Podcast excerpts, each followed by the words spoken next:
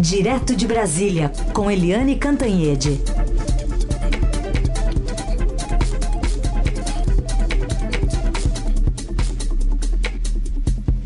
Oi, Eliane, bom dia. Bom dia, Raíssa, Carolina, ouvintes. Oi, Eliane, bom dia. Vamos começar falando sobre é, o TSE, né? Sobre o que disse ontem o ministro Luiz Roberto Barroso. Eu vou tirar um trechinho só dessa fala dele, que deu uma nova versão para esse atraso da totalização dos votos né, no domingo. É, diz que ocorreu devido a uma falta de testes do equipamento adquirido para apurar o resultado das eleições. E também falou sobre aquele ataque hacker. Ele disse que houve uma atuação de milícias digitais nos ataques e pediu investigação da Polícia Federal. Vamos ouvir.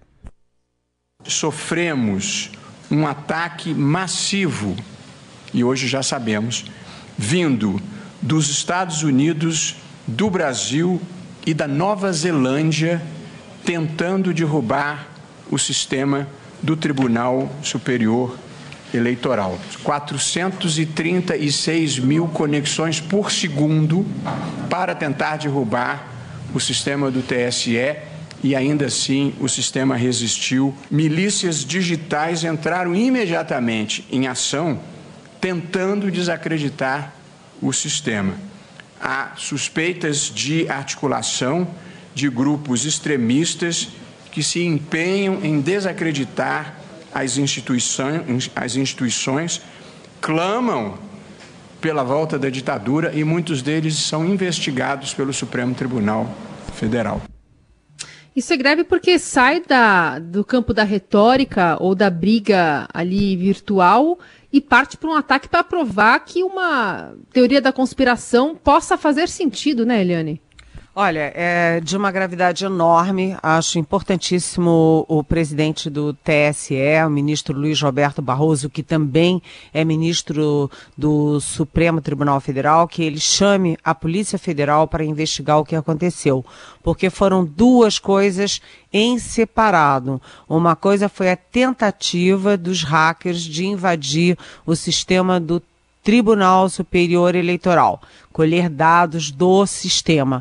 Outra coisa, gente, é urna eletrônica, é o sistema de votação que sofreu um atraso por uma pane no supercomputador que totaliza os votos. São duas coisas separadas.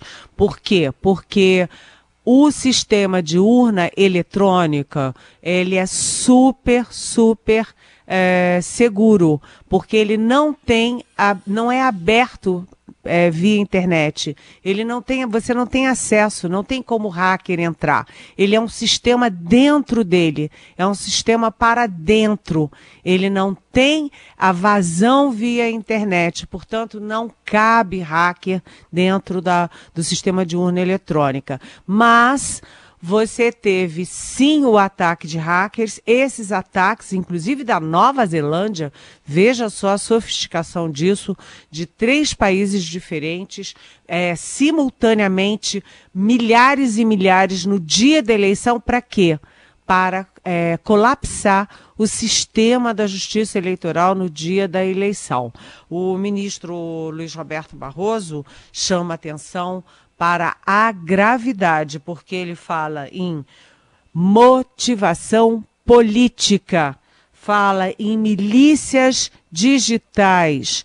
É, lembra que esse ano todo o Supremo Tribunal Federal agiu contra as milícias digitais, aqueles gru grupos golpistas que atacavam o Supremo, atacavam as instituições. Teve gente presa, continua tendo gente presa, é, e é uma forma, uma ação coordenada para desacreditar as instituições, desacreditar a democracia, é, demonizar o próprio sistema de eleição e de votação no Brasil. Isso é muito grave porque neste momento a gente tem o presidente da maior potência do mundo, Donald Trump, tentando desacreditar o sistema eleitoral americano, né, jogando é, é, aleivosias, dizendo que houve fraudes nos Estados Unidos porque ele não sabe perder, ele é um mau perdedor. E aqui no Brasil você tem o presidente Jair Bolsonaro também jogando dúvidas sobre o sistema, querendo acabar com urna eletrônica, defendendo a volta ao século passado com é, é, voto impresso, apuração manual, que obviamente gera muito, muito, muito mais risco de fraude. Enfim, se você junta tudo isso, o que houve foi muito perigoso. O ministro Barroso é, advertiu o seguinte: que o sistema é tão seguro dentro do TSE que foi rapidamente detectada, detectado o ataque, o ataque simultâneo de milhares e milhares de vezes, foi detectado, foi abortado. E do ponto de vista de urna eletrônica, não houve nenhuma, nenhuma, nenhumazinha perda. Né? As apurações foram todas feitas nos estados, enviados pelo, para o sistema centralizado. O que que demorou? Demorou três horas, mas mesmo assim assim todos os votos, todas as urnas, toda a apuração do país inteiro. Tudo isso estava totalizado às 23h55, ou seja, no mesmo dia da votação. O sistema, apesar do problema técnico no, no supercomputador, o sistema funcionou, a apuração foi concluída no mesmo dia, a eleição foi limpa, confiável, respeitável, o sistema de urna eletrônica, mais uma vez, é vitorioso. E de outro lado, é preciso saber que ação coordenada é essa, que milícias digitais são essas e com que objetivo. Porque o que o ministro Barroso fala é que um, é um ataque coordenado, organizado para desacreditar as instituições e, portanto, para desacreditar a democracia no Brasil. Eliane, antes da gente seguir aqui com outro aspecto da eleição, vou dar uma informação que a Polícia Federal cumpre mandado de busca e apreensão na casa do blogueiro bolsonarista Oswaldo Eustáquio, em Brasília, a ordem do ministro Alexandre de Moraes, do STF. Ele está sendo investigado naquele caso lá dos atos antidemocráticos e o ministro determinou prisão domiciliar dele, com uso de tornozeleira eletrônica e está alegando, ainda são as primeiras informações, descumprimento de imposições anteriores, eh, de não sair de Brasília, né, não podia sair de Brasília e nem de usar redes sociais. Então, uma operação que tem andamento agora, viu, nesse momento. Pois é, por isso é que eu digo, né? Foram presos e estão sendo presos os responsáveis por esse tipo de ataque que é de uma gravidade enorme, né? E que não pode encontrar aí essa consonância com o presidente Bolsonaro que continua atacando o sistema. Não dá para fazer isso, presidente. Vamos ter responsabilidade com a nossa democracia. Bom, Eliane, mas falando ainda das urnas, né, do que, que a gente teve na eleição de domingo, entre ganhos e perdas, qual é o quadro aí? Que, que avaliação dá para fazer? Olha, é... Heisen, Carolina, ouvintes, você tem quatro métricas, quatro formas de avaliar uh, vitórias e derrotas em eleições. Uma delas é número de capitais ganhas. O DEM, nesse quesito, sai na frente, porque o DEM teve o campeão de votos da eleição, o campeão de votos do primeiro turno, que é Bruno Reis, do DEM de Salvador, ele que é o vice-prefeito do ACM Neto, portanto, ele não apenas é, traz luz para o DEM, como traz luz também para a liderança do ACM Neto. O Bruno Reis teve 64% de votos eleito em primeiro turno. Além disso, o DEM também fez em primeiro turno, é, Flori, é, além de Salvador, Florianópolis e Curitiba. Ele está concorrendo super bem no Rio de Janeiro, com o favoritismo de Eduardo Paes para voltar para a prefeitura. E tem o Josiel, irmão do presidente do Senado Federal, Davi Alcolumbre, é, favorito em Macapá. Só que as eleições em Macapá, como todos sabemos, foram adiadas. Portanto, no quesito número de capitais, até agora o vitorioso é o DEM que de é, sete capitais ou oito capitais que vence, sete capitais que venceram em primeiro, fecharam a eleição em primeiro turno, o DEM venceu em três. Né? O segundo, a segunda métrica é o número de prefeituras em cidades com mais de 200 mil eleitores, ou seja, nas grandes cidades, incluídas aí novamente as capitais. São 96 cidades no país com mais de 200 mil eleitores. E neste caso, quem fica em primeiro lugar é o PSDB, que ganhou em 10 e disputa em mais 13 no segundo turno. Ficaram faltando 57 dessas grandes cidades para fechar no segundo turno. O PSDB ganhou 10 no primeiro, concorre com, em 13 no segundo turno. É, o MDB fica em segundo lugar com 6. E o, uma curiosidade é, in, in, incrível é que o PT ficou fora de exatamente todas as 96 maiores cidades do país, fora das capitais e fora de todo, todas as outras eh, prefeituras com mais de 200 mil eleitores. O terceiro, a terceira métrica é o número geral de prefeituras, o número total, aqueles é, 5.670 é, municípios do país. E aí quem ganha, e aliás ganha sempre, é o MDB, que é o partido com maior capilaridade é, no país todo.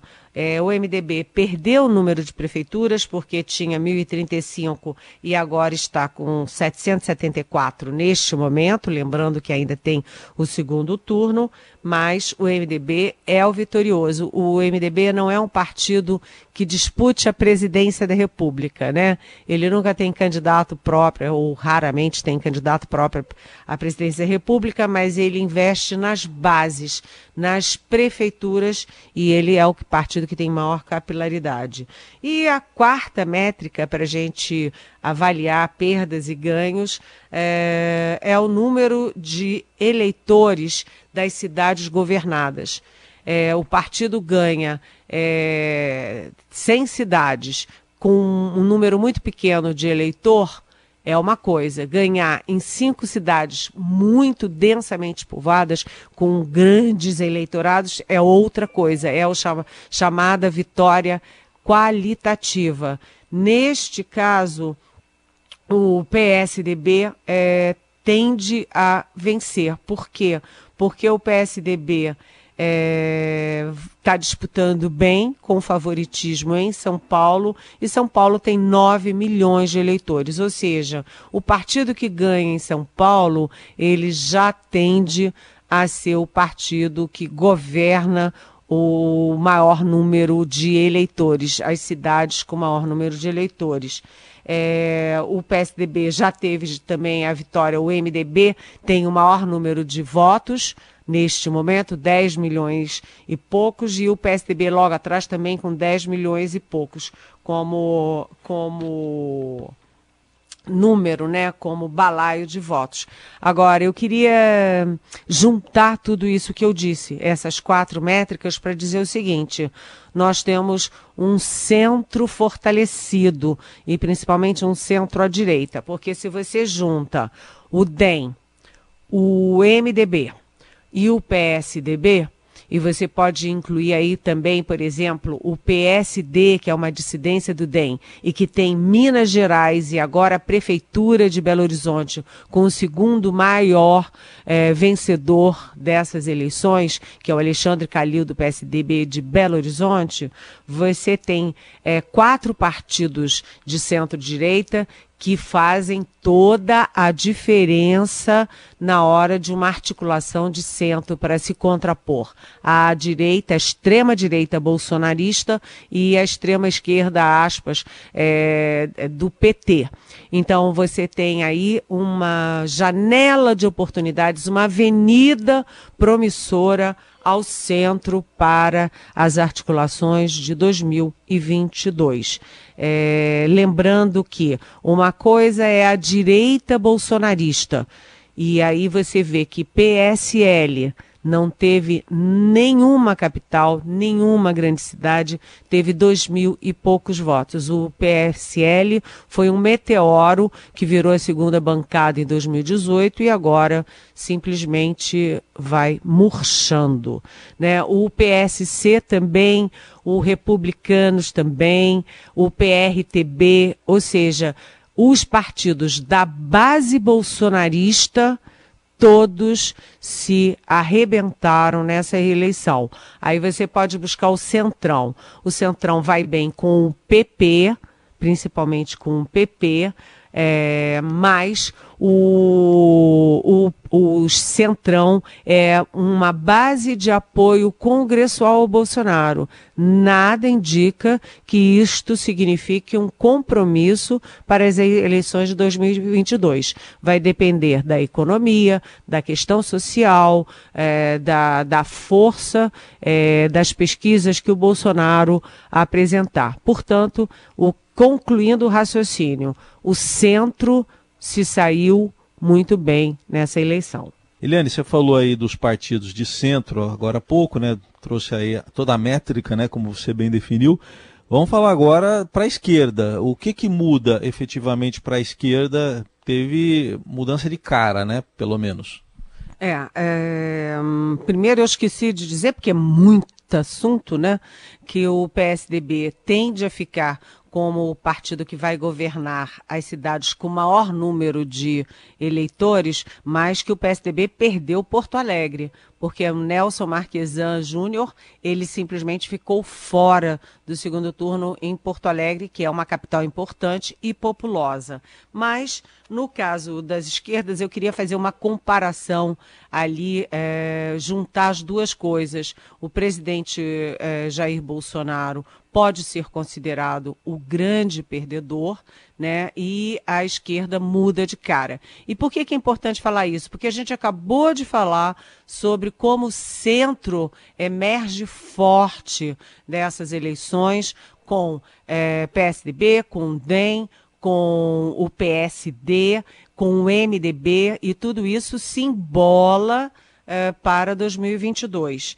Então, o, de um lado, você tem o Bolsonaro. o Bolsonaro não perdeu só porque ele fez as apostas erradas, escolheu os candidatos errados, como Celso Russomano em São Paulo, né, que caiu de favorito para quarto lugar. Não só por isso, mas porque. É, e também nem só porque o filho dele, Carlos Bolsonaro, perdeu 35% de votos. Ou seja, quando o pai era candidato, ele teve 35% de votos a mais. Agora que o pai é presidente da República, o Carlos Bolsonaro, candidato a vereador no Rio de Janeiro, ele perde 35% dos votos que ele teve quatro anos atrás. Não só por isso, pelas perdas objetivas, mas a perda do Bolsonaro é uma perda é, subjetiva, é uma perda super importante porque o que as urnas derrotaram nesse ano foi uh, todo o discurso do Bolsonaro e tudo que ele representa, né? Representa a antipolítica, representa a descaracterização dos partidos, representa a direita mais agressiva, representa armas, representa tudo isso. Todas essas coisas foram por água abaixo. Esse ano a eleição prestigiou experiência, conhecimento, partidos tradicionais, políticos que já foram testados. Do outro lado do espectro político, você tem uma nova configuração da esquerda. O PT perdeu em exatamente todas as capitais e, como eu disse, ele perdeu em todas, exatamente todas as 96 cidades que têm uh, uh, mais de 200 mil eleitores nas grandes cidades. Nessas cidades, 57 ainda tem o segundo turno e o PT vai ser a legenda com mais candidatos, vai ter 15 candidatos nessas 57 cidades para tentar compensar nas capitais.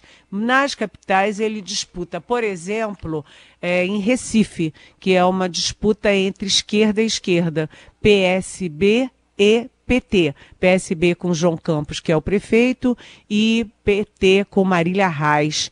É, é importante, inclusive, a gente olhar para Recife, porque mostra bem a, a, dis, a disputa nas esquerdas. Quando você olha o resultado das eleições, você vê que o PSOL, com Guilherme Boulos, é a grande força de esquerda emergente em São Paulo. Aliás, o próprio Guilherme Boulos é a grande nova revelação da esquerda nacional. Aí você vai para Belém, novamente PSOL. Vai lá para o extremo sul, a Manuela Dávila, do PCdoB, disputando o segundo turno. É, você tem o PDT em Fortaleza.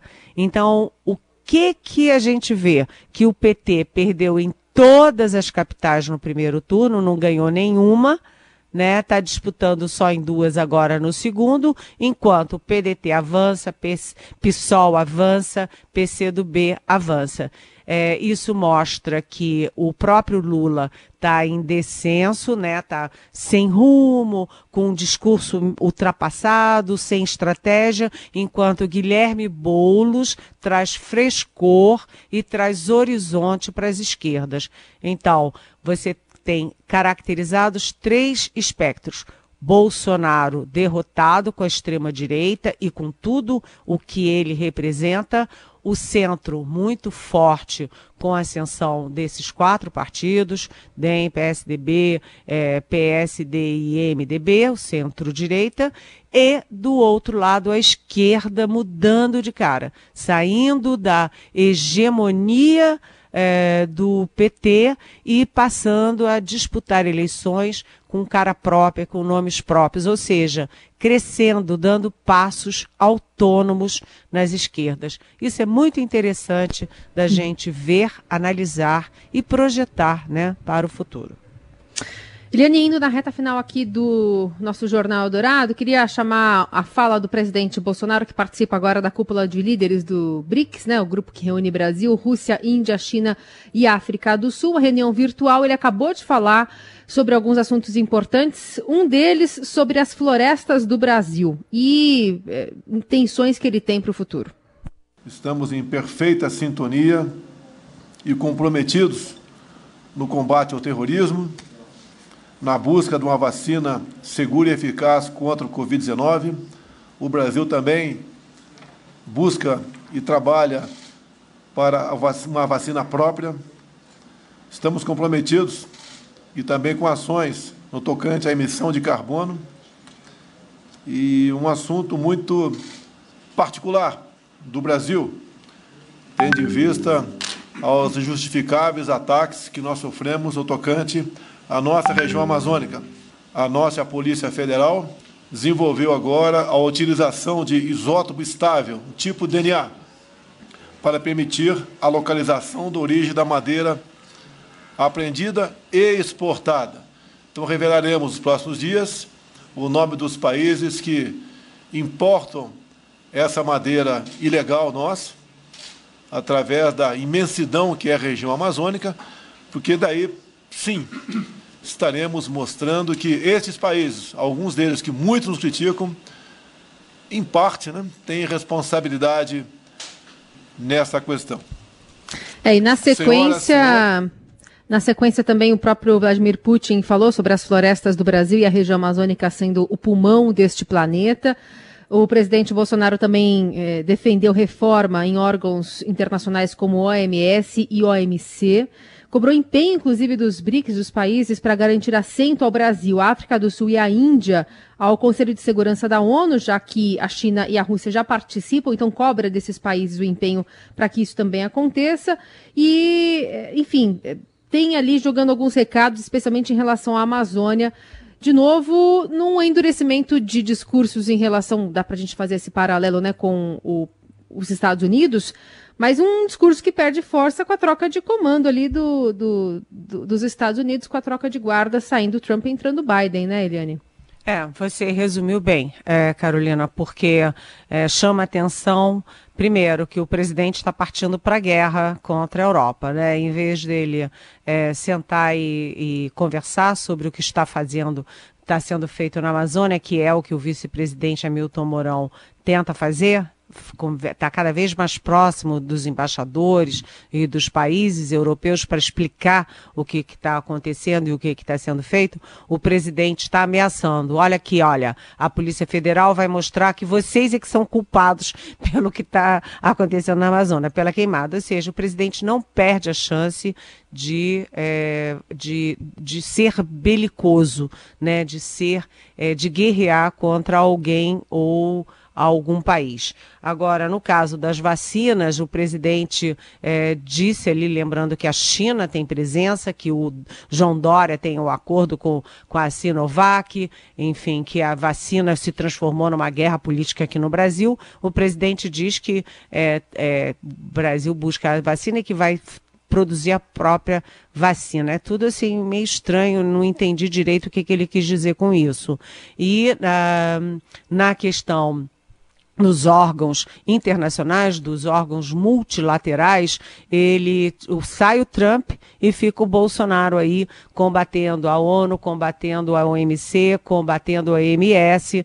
Eu não sei até quando e até onde ele pode ir nisso sem o apoio do Trump, porque é com a mudança para o Joe Biden volta, os Estados Unidos se voltam novamente para o modelo do multilateralismo, da negociação interplanetária e das, uh, dos, das acomodações, dos acertos políticos diplomáticos entre as nações via esses organismos multilaterais. O presidente, portanto, ele não desistiu de guerrear contra as organizações multilaterais ele hoje acaba de é, sinalizar isso.